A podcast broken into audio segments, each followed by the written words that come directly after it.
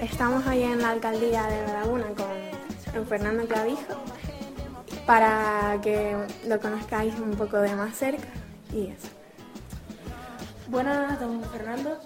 Para empezar la entrevista, eh, ¿nos podría contar un día normal en la vida de don Fernando Clavijo? Bueno, buenos días a todos, eh, a los oyentes de Radio Cabrera Pinto y yo casi que lo mejor te digo la agenda que tengo de hoy y así vemos el día normal de hoy. Empecé a las eh, siete y media de la mañana una reunión con expedientes de Movisa, la Sociedad Municipal de Vivienda. Después tuve una reunión con unos vecinos que querían hacerle una oferta al ayuntamiento. Luego me reuní con el presidente de Caja Canarias, ahora Banca Cívica. A las nueve tuvimos la Junta de Gobierno Local Después de la Junta de Gobierno Local tuvimos una reunión de coordinación del equipo de gobierno. Ahora estamos con ustedes en esta entrevista. Después me voy a la entrega de llaves del Francisco Peraza, de ya terminada la obra. Después sigo reuniéndome con la, presidenta de la Asociación de Esclerosis Múltiple. Después voy, tengo una reunión con los funcionarios de costa del gobierno de Canarias y los pescadores de la cofradía de la Punta por un proyecto del Roquete. Después tengo una sesión de trabajo eh, con la jefa de gabinete y la directora de comunicación preparando una reunión que tenemos el fin de semana y acabará a las tres y media. Me comeré un bocadillo aquí y a las cuatro empiezo a recibir eh, a personas hasta las siete y media de la tarde y después me voy a casa, a ver si puedo correr un poco. Eh, ¿Es difícil compaginar la vida personal con la de alcalde? Sí, es complicado. Es complicado porque eres un personaje público y dejas de tener parte de, tu vida privada. Vas a comprar al mercado, vas al cine con tu hija o lo que sea y la gente pues te reconoce, te para, te pregunta, pero a mí me gusta y yo quizás por eso creo también que los puestos en política tiene que ser durante una temporadita y después tienes que dejarlo, ¿no? Porque tienes que volver a tener tu, vida personal y tu intimidad. Eh, si no le importa, ¿nos podría comentar cómo fue su infancia? Yo creo que fue una infancia feliz y divertida. Eh, nací en San Roque, muy cerquita de ahí, en la montaña. Bueno, nací en la Avenida Trinidad, pero de pequeño estaba en San Roque. Después estuve en el Colegio Laneja, eh, toda mi, ahí me dio clase un gran profesor que me marcó positivamente, Julián, y ahí estuvimos pues desde en aquella época era octavo, de primero a octavo, después nos fuimos al Vieri Clavijo y después de ahí estudié económicas en la universidad. Yo recuerdo, de hecho mi, grupo, mi núcleo de amigos eh, es el de toda la vida, el del colegio. En el instituto se incorporaron unos pocos pero, pero la realidad es que hemos conservado la, amistad y, el, contacto, ¿no? que a veces es difícil. Aquí, para nuestros alumnos, eh, ¿cómo eran los estudios en su etapa escolar y en el instituto? ¿Cómo eran los estudios? Un rollo, como siempre. bueno, no, yo lo recuerdo con mucho cariño, recuerdo mucha complicidad entre los profesores y los alumnos. Eh, no sé si en aquel momento pues a lo mejor estaba menos masificada o había otra. También siempre nos, tocó un grupo de gente joven, profesores jóvenes, que, estaban muy motivados, muy preocupados. La verdad es que los pasamos bien, recuerdo los campeonatos de baloncesto, profesores contra alumnos, eh, excursiones, eh, recuerdo también, pues, incluso me acuerdo que nos puso una vez en Basket Music, eh, en inglés, Julián, que fuimos a buscar el vídeo a su casa, que vivías en Doctor Samenov en aquella época, ¿no? Y recuerdo que eso, que había pues cierta vocación en el profesorado. Quizás a lo mejor, no sé, lo veo desde fuera, con el tiempo eso se ha ido perdiendo, esa vocación que queda en los profesores a lo mejor de la vieja escuela. Pero yo recuerdo con mucho cariño, ¿no? no es que fuese un estudiante muy brillante, tengo que decirlo, pero, pero tampoco era de los que suspendían, ¿no? sino estaba ahí. ¿Y de su paso por la universidad, cómo fue? ¿Loco? ¿Más sereno?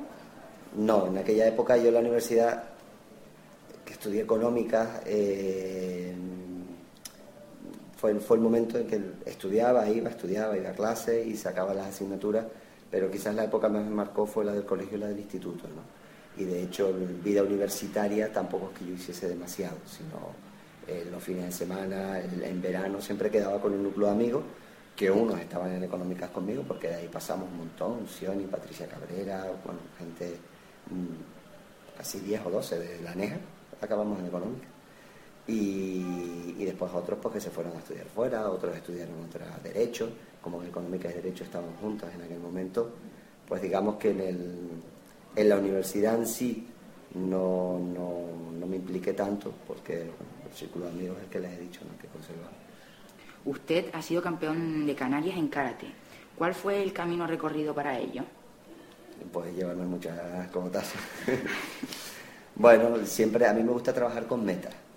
Y en aquel momento yo empecé pues, en, el colegio a hacer karate.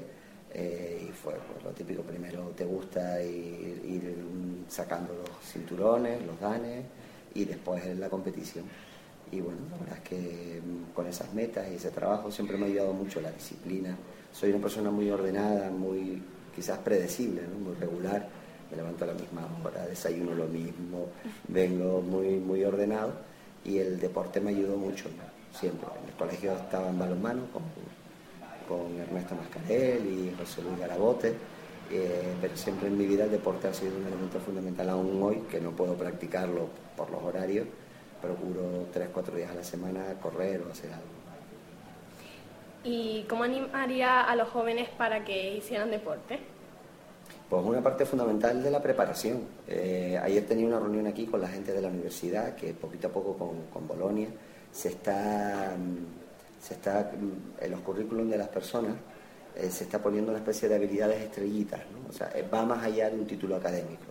Yo soy licenciado en económica, bien perfecto, puedo tener un expediente de matrículas y luego ser un inadaptado social y para entrar en una organización a trabajar no te da. Entonces, dentro de la formación, eh, lo que están trabajando es ponerle trabajo en equipo, actividades deportivas, lectura. Entonces se les va poniendo unas estrellitas que algunos de ustedes juegan rol. ¿Han jugado o no? no? Sí. Sí, bueno, pues son como las fichas de los personajes, donde tienes una serie de habilidades. Entonces ya no es solo que tú tengas un expediente académico fantástico, sino que te evalúan más, que yo creo que es más justo, pues tus profesores, que le preguntas cómo es mm, la alumna Patricia, no sé qué, pues tu profesor que está contigo sabe, pues mira, es una persona muy dinámica, es hiperactiva, eh, le falta concentración, pero sin embargo tiene una gran capacidad creativa. Todo eso que te recoge más justicia en el currículum. Pues eso viene de la cultura anglosajona y en Estados Unidos eso funciona mucho. ¿no? O sea, al final, hacer deporte no solo te sientes mejor físicamente, no solo te encuentras, pues yo trabajo muchas horas, pero cuando hago deporte descanso mejor, ¿no? sino que además te da una serie de habilidades sociales, de trabajo en equipo, de humildad, de orden, de concentración. Cuando las personas hacen muchas cosas, pues obligatoriamente se organizan mejor, porque si no, no podrían hacerlas y eso el deporte lo da. Y eso es fundamental, y yo se los digo para mí, en mi vida profesional, yo acabé mi carrera, empecé en la empresa privada, luego monté mi empresa y he acabado aquí y ha sido fundamental. Rindes más, la gente que está acostumbrada rinde más y tiene más capacidad. Con lo cual los animo, no solo porque tienes un cuerpo bonito y estás delgado y estás chachi o no, estás más guapa o, o te encuentras mejor, sino porque además en el futuro para insertarte laboralmente lo van a tener mucho en cuenta las empresas. Si tuviera que contarle a alguien quién es Fernando Clavijo, ¿cómo se describiría usted mismo? Pues yo creo que soy una persona normal y corriente a la que le gusta su trabajo, ni más ni menos. No soy especial en nada ni, ni nada por el estilo, sino me gusta lo que hago y, y yo creo que lo que más me define a mí es la normalidad. Quizás sea algo difícil, pero ¿qué es lo que más le gusta de la laguna? Pues yo creo que la gente, los laguneros. todos decimos lo mismo, los laguneros somos especiales y imagino que los de Bilbao dirán porque son especiales. Pero, pero creo que la, la gente. Conservamos ese aire de ciudad-pueblo, somos una gran ciudad. Creo que ahora mismo el municipio está pues dando muestras de liderazgo en muchas facetas, en el aspecto deportivo, por ejemplo, que estamos trabajando mucho, pero en el aspecto cultural, eh, en el aspecto urbanístico, hay zonas o áreas donde estamos mm, siendo a lo mejor una, referencia en servicios sociales, pero conservamos el, el, carácter de que nos vemos en una esquina, nos paramos, nos tomamos un cortado, hablamos, criticamos al ayuntamiento, criticamos a, a este. Eso se conserva, ¿no? Y eso es bonito. Es bonito porque, porque no se despersonaliza, ¿no? No es esas ciudades, tú vas a otras ciudades y la gente ni se saluda por la calle, ¿no? Entonces eso te conserva que las relaciones humanas se, se van manteniendo y conservando a pesar que, fíjate, más de 500 años de historia ¿no? que tiene este municipio. ¿Trabajan algo más que no sea el ayuntamiento? Tenía la empresa, tenía una empresa, pero la empresa la vendí porque, bueno, tenía que ver mucho con temas de administraciones, eh, eh, gestiones urbanísticas y no me parecía eh, honesto, ni, ni siquiera me parecía procedente que siendo alcalde del municipio pues tuviese un negocio que se relacionase con la administración. ¿no? Creo que no es adecuado y en ese momento pues teníamos dos empresas, una tienda que la tiene mi madre y que le vendí las acciones a ella y otra y el despacho profesional que tenía con mi mujer que es abogada, pues ella se ha dedicado a ejercer la abogacía, en los aspectos más laborales y lo hemos lo traspasamos. Eh, ¿Nos podría definir la palabra política? Política. Hombre, en los tiempos que corren la palabra política está mal vista, ¿no? Pero, pero tenemos que recordar de dónde venimos, ¿no? Porque al final se desvirtúa. Eh, la democracia viene de los griegos eh, y viene desde hace pues miles de años, ¿no? Y quizás es la forma de que las sociedades se puedan organizar y gestionar. Alguien tiene que gestionar lo público. Igual que en un edificio alguien gestiona las zonas comunes, eh, porque si no es difícil de, que haya acuerdos, alguien tiene que gestionar lo público. Y ese fue quizás uno de los mejores inventos que le podemos agradecer a los griegos, la democracia, si no estaríamos hablando de otro tipo de régimen, ¿no? con, dictaduras, o no, tenemos que irnos mucho más allá en el pasado, sino a cuarenta y poquitos años. Donde la gente no tenía derechos y, en fin, el más fuerte era el que podía. ¿Qué ocurre? Que estamos madurando esa democracia y para, la democracia, pues, pues, pues, en fin, tiene que haber políticos y tiene que haber gente que se persone, que se presenten y que, y que lo hagan, si lo hacen mal, pues los ciudadanos te relegan a un segundo plano y si lo haces bien gobierna.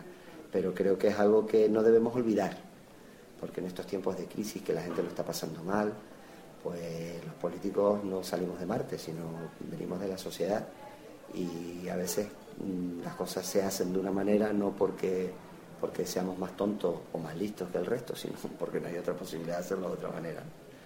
Entonces quizás ustedes, las generaciones que vienen y que vienen pegando fuerte, no deben verlo como algo, creo que no debe ser una profesión, pero no deben verlo como algo malo, ¿no? sino todo lo contrario, como una oportunidad de que podamos eh, escuchar y, y exponer eh, nuestras ideas de cómo nos gustaría hacer las cosas. ¿Por qué coalición canaria y no otro partido? ¿Por qué coalición? Bueno, pues yo creo que coalición soy nacionalista eh, porque creo que al final en un territorio alejado y fragmentado como es el de las Islas Canarias, eh, si no estamos continuamente diciendo que estamos aquí, se corre el riesgo de, de que nos olviden. ¿no? Y ahí pues ahora mismo que hay unas elecciones generales, pues, pues vemos como, pongo ejemplos, ¿no? como las chumberas, el hecho de tener una diputada de coalición canaria, en Madrid pues, nos ha permitido sacar adelante un tema como el de las chumberas. Veo como cuando se habla del plátano y la Unión Europea a lo mejor le interesa llegar, o el tomate le interesa llegar a un acuerdo con Marruecos por política internacional, pues sacrificamos el tomate canario. Y si no hay alguien que dice, oye, que en Canarias, claro, la producción de tomate en Canarias es ridícula con la que puede haber en Sudamérica o en un territorio continental, ¿no? Porque el, terreno es el que es. Pero sin embargo de aquí protegemos nuestro paisaje, los agricultores protegen nuestro paisaje si no hay platanera, si no hay tomate, si no hay plátano, pues al final estaríamos hablando a lo mejor de un, de un sitio más desértico y menos atractivo para el turismo. Al proteger el paisaje, el turista viene de un sitio bonito y vuelve, ¿no? Y eso nos da trabajo. Pues creo que siempre tiene que haber alguien eh, recordando eso continuamente en, en, en, el Congreso. ¿Significa que los que pertenecen al PSOE, al PP, lo quieran o lo puedan hacer mejor o peor que nosotros? Yo creo que quieren esta tierra igual que nosotros ¿no? y han nacido aquí pero también están en una disciplina de partido donde a lo mejor Andalucía tiene 7 millones de habitantes y Canarias tiene 2. Y el peso de Andalucía, dentro de su propio partido, es muy superior en un momento determinado al de Canarias. Por eso creo que es importante que siempre haya un partido nacionalista dando coñazo. ¿Podría explicarnos cuáles son los objetivos de esta legislatura? Pues son montones. El otro día salió en el diario Aviso un poco el decálogo, ¿no? El primero es el empleo. Las competencias en materia de empleo la tiene transferida el Estado a la comunidad autónoma a través del Servicio Canario de Empleo, pero creo que los ayuntamientos, a través de la iniciativa y de la empresa privada y de la dinamización cultural, podemos ayudar a la generación de empleo. Pero luego tenemos el mercado, tenemos las chumberas, tenemos la rehabilitación de más de 2.000 viviendas en los polígonos, como puede ser, o en las urbanizaciones como puede ser el Padrancheta, como puede ser el Cardonal, Salud Gonzaga, Princesa Ibaya, estamos hablando de Tácula Cuesta. ¿no? También tenemos eh, que sacar adelante el plan general, el Parque Científico Tecnológico con la universidad. Eh, tenemos que sacar el proyecto de creativa que estamos trabajando con la Universidad de La Laguna. Eh, en fin, si a bote pronto se me quedan algunos, ¿no? Pero ya dije el mercado de la Laguna, sí, ¿no? El mercado de la Laguna, en fin, varios, varios más, pero quizás el, el, más importante es el empleo y los servicios sociales. ¿Tiene algún hobby? El deporte y la lectura. Son dos hobbies que, que desde pequeño tengo. Y tengo que decir que, por ejemplo, la aneja es un hobby que, que potenciaron mucho en su momento los profesores, que al principio era un ah, me tengo que leer este libro en verano y luego hacer la redacción, pero, pero al final te genera un hábito que, que a mí me, me permite me permite evadirme ¿no? cuando llego por la noche. Siempre tengo que leer algo para poder dormir. ¿Y le dedica mucho tiempo? ¿Y tiene algún otro deporte que le guste además del karate? Bueno, el karate lo practicaba, ya no lo practico, corro, eh, en la universidad jugué rugby y, le puedo dedicar del orden de cuatro horas semanales al deporte, a la lectura todas las noches. Bueno, leer, leer digamos como hobby, no leer, estoy leyendo expedientes todo el día, pero, pero como hobby leer por la noche. Es cuando leo, ahora me estoy leyendo La caída de los gigantes de Ken Follett. Bueno, y la pregunta que no puede faltar, ¿prefiere el Barça o el Madrid? y la pregunta que te contesta así, un nacionalista tiene que ser el Tenerife y el Canarias. el Tenerife y el Canarias, ¿no? Pero de pequeñito era del Madrid. Cruz Vaya, Pero no, me gusta más el baloncesto que el fútbol. Eh, soy un aficionado desde pequeñito, desde cuando iba en la Neja al Luther King, que jugaba el Canarias en el Luther King, y siempre me, me, o sea, me gusta el baloncesto y el Canarias. Después, cuando he ido al fútbol, he ido al Tenerife. Si tuviera que elegir un nombre, ¿quién es el canario más importante para usted? Si tuviera que elegir un nombre,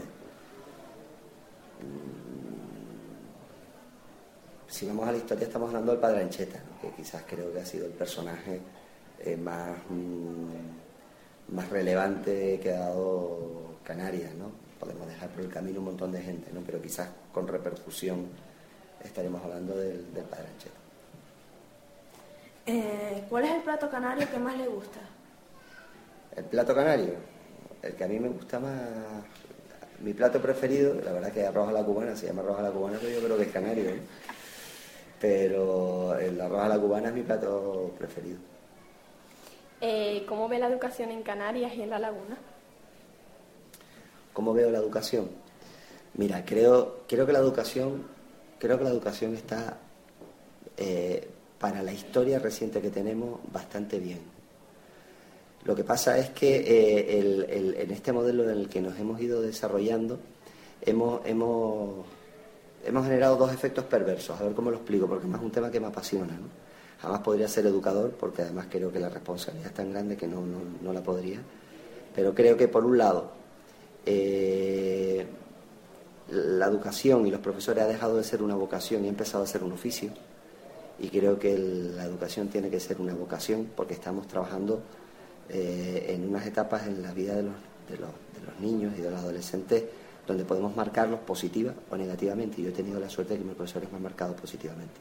Pero luego, por otro lado, con este sistema loco en el que nos hemos instaurado, creo que los padres están dejando a los niños y ya no es solo eh, que quieran que, que el trabajo de los profesores no solo está siendo académicamente, sino que además en los aspectos más vitales, la educación, y cuando hablamos ya de educación estamos hablando de la forma de comportarte, de los hábitos de higiene, de la forma en la que dirigirte. ¿no? Y esa responsabilidad estamos haciendo dejación de funciones los padres y cargándola sobre los profesores, ¿no? Y no puede ser. Yo creo que los valores te los tienen que enseñar en casa y que no se trata de tener hijos por tenerlos porque quiero tener dos o tres o no se trata de, de que en fin tengo hijos porque me vino y qué voy a hacer. Y los niños están desde las siete y media en el colegio, salen, se meten en actividades extraescolares, los va a buscar el abuelo y llegan por la noche y el padre le da de cenar o la madre y lo apuesta. ¿no? ¿Qué valores le estamos dando a esos niños?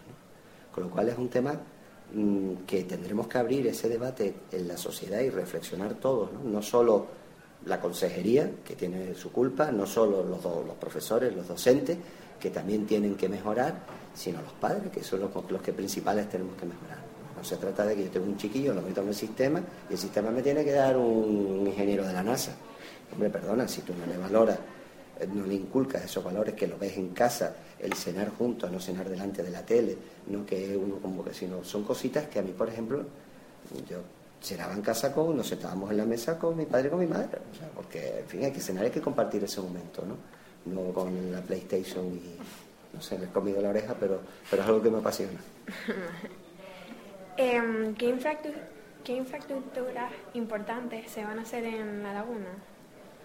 Infraestructuras, pues infraestructuras tenemos la del mercado, tenemos los 90 millones de las chumberas de reponer las viviendas con aluminosis, tenemos el, trabajo con las 2.000 viviendas que vamos a hacer de las distintas urbanizaciones y polígonos de Cuesta, Taco y, y, aquí Ciudad.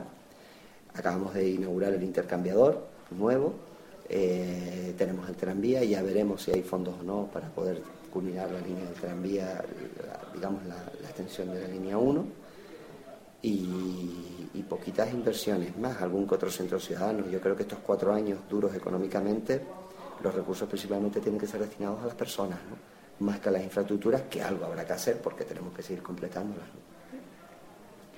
¿Qué piensas sobre los proyectos del tren del norte y, en, y el tren del sur en estos momentos? En estos momentos yo creo que el, el, el, Estado tiene unos fondos para el sistema ferroviario, estamos hablando que del Ministerio de Fomento, el 80% del presupuesto del Ministerio de Fomento, eh, estamos para el transporte por ferrocarril y que Canarias durante muchísimos años no ha visto un céntimo de euro de esa inversión. Creo que son proyectos importantes que van a mejorar la movilidad, primero el del sur obviamente, y date cuenta que gran parte del mercado laboral con el turismo está en el sur. Si tú tienes... Eh, que ir con tu coche privado a trabajar todos los días, aparte del coste económico, estás colapsando las carreteras.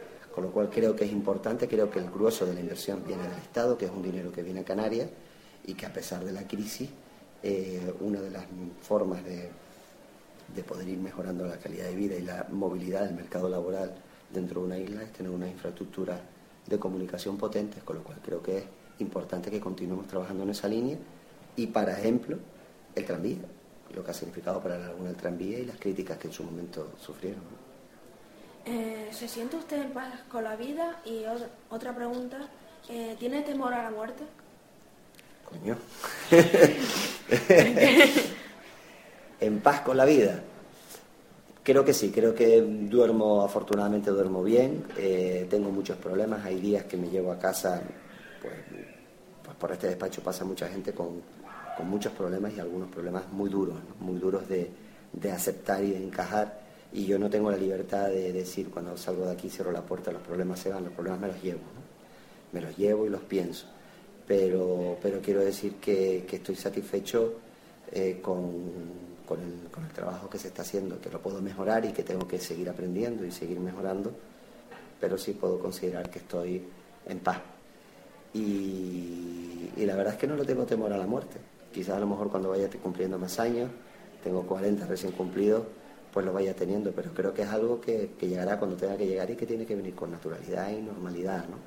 Tengo los papeles en orden, tengo la, los seguros de vida correspondientes para que los familiares que quedan, pues no dejarles con la hipoteca y, y cuando llegue vendrán.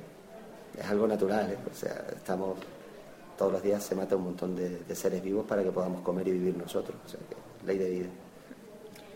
Y ahora una ronda rápida de preguntas en las que tiene que contestar eh, un Muy nombre, rápido. sí, que sea, pero un nombre que sea realmente importante para usted. Vale.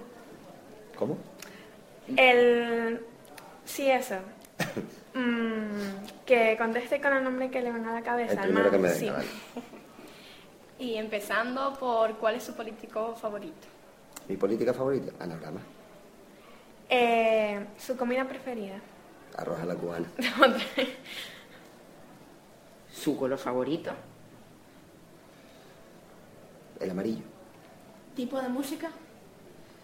Pues la de los años 80, como soy un puretilla, pues siempre estoy con el, los años 80, pero la, quizás la época dorada del pop español son los que más me gustan. Eh, un grupo musical. Pues paradójicamente el más preferido es Queen. Eh, su bebida favorita. ¿Sí? Bebida favorita. Mi vida favorita, eh, voy a contestar políticamente correcto, eh, la cerveza dorada. El, el título de un libro. Un libro. un libro, un libro que me marcó mucho es Una princesa en Berlín, ¿Una película? Los Inmortales, con la banda sonora de Queen. Eh, un actor.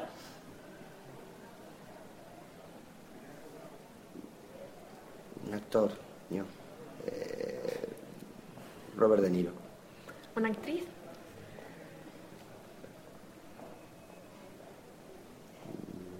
Es que hay varias, ¿no? Pero Emma Thompson, Un lugar para perderse. La Laguna, ¿Un lugar para vivir? La Laguna. Y una cosa que le sugiere amor.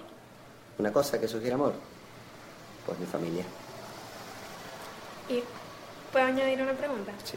Eh, usted, si no hubiera entrado en el mundo de la política y eso, ¿se hubiera planteado irse a vivir afuera o se hubiera quedado aquí? en No, porque yo tenía mi- mis empresas montadas aquí. Yo nací en la Unión Trinidad y es que he, la- he tenido la oportunidad de... No he estado grandes temporadas fuera. Cuando entré en la empresa privada estuve tres meses en Madrid formándome. Cuando eh, estuve un mes estudiando inglés en Inglaterra y luego tuve la oportunidad de hacer dos Interrail, algo que les recomiendo que hagan porque, porque bueno, te, te ves con una mochila y un ticket de tren en Europa y, y búscate la vida. ¿no? Pero que he podido visitar, no he vivido grandes temporadas, salvo en Madrid, que estuve estos tres meses, no he vivido grandes temporadas fuera, pero sí he tenido la oportunidad de visitar muchas ciudades y la verdad es que como en La Laguna, ninguna hay ciudades bonitas, eh, hay ciudades, pero para vivir como La Laguna. Con lo cual hubiese hecho posiblemente mi entorno de vida y empresarial lo hubiese hecho aquí con mi empresa. Eso no quiere decir que luego pues a lo mejor te va mal, o tienes que buscar trabajo y te tienes que ir fuera. Pues no queda otro remedio. Pues si no hay ninguna pregunta, muchísimas gracias, señor alcalde, por haber contestado a estas preguntas. Y bueno, que sepa que nos hemos visto muy honrados que nos pueda atender a nosotros. Así que como no, son el futuro. muchísimas gracias. Y bueno, Gracias a ustedes, espero que les guste y cuando quieran cualquier otra cosa o inclusive cualquier tema que ustedes tengan de actualidad que quieran debatir en el instituto o lo que sea, me presto voluntario para lo que sea. Y que sepan. Muchas gracias.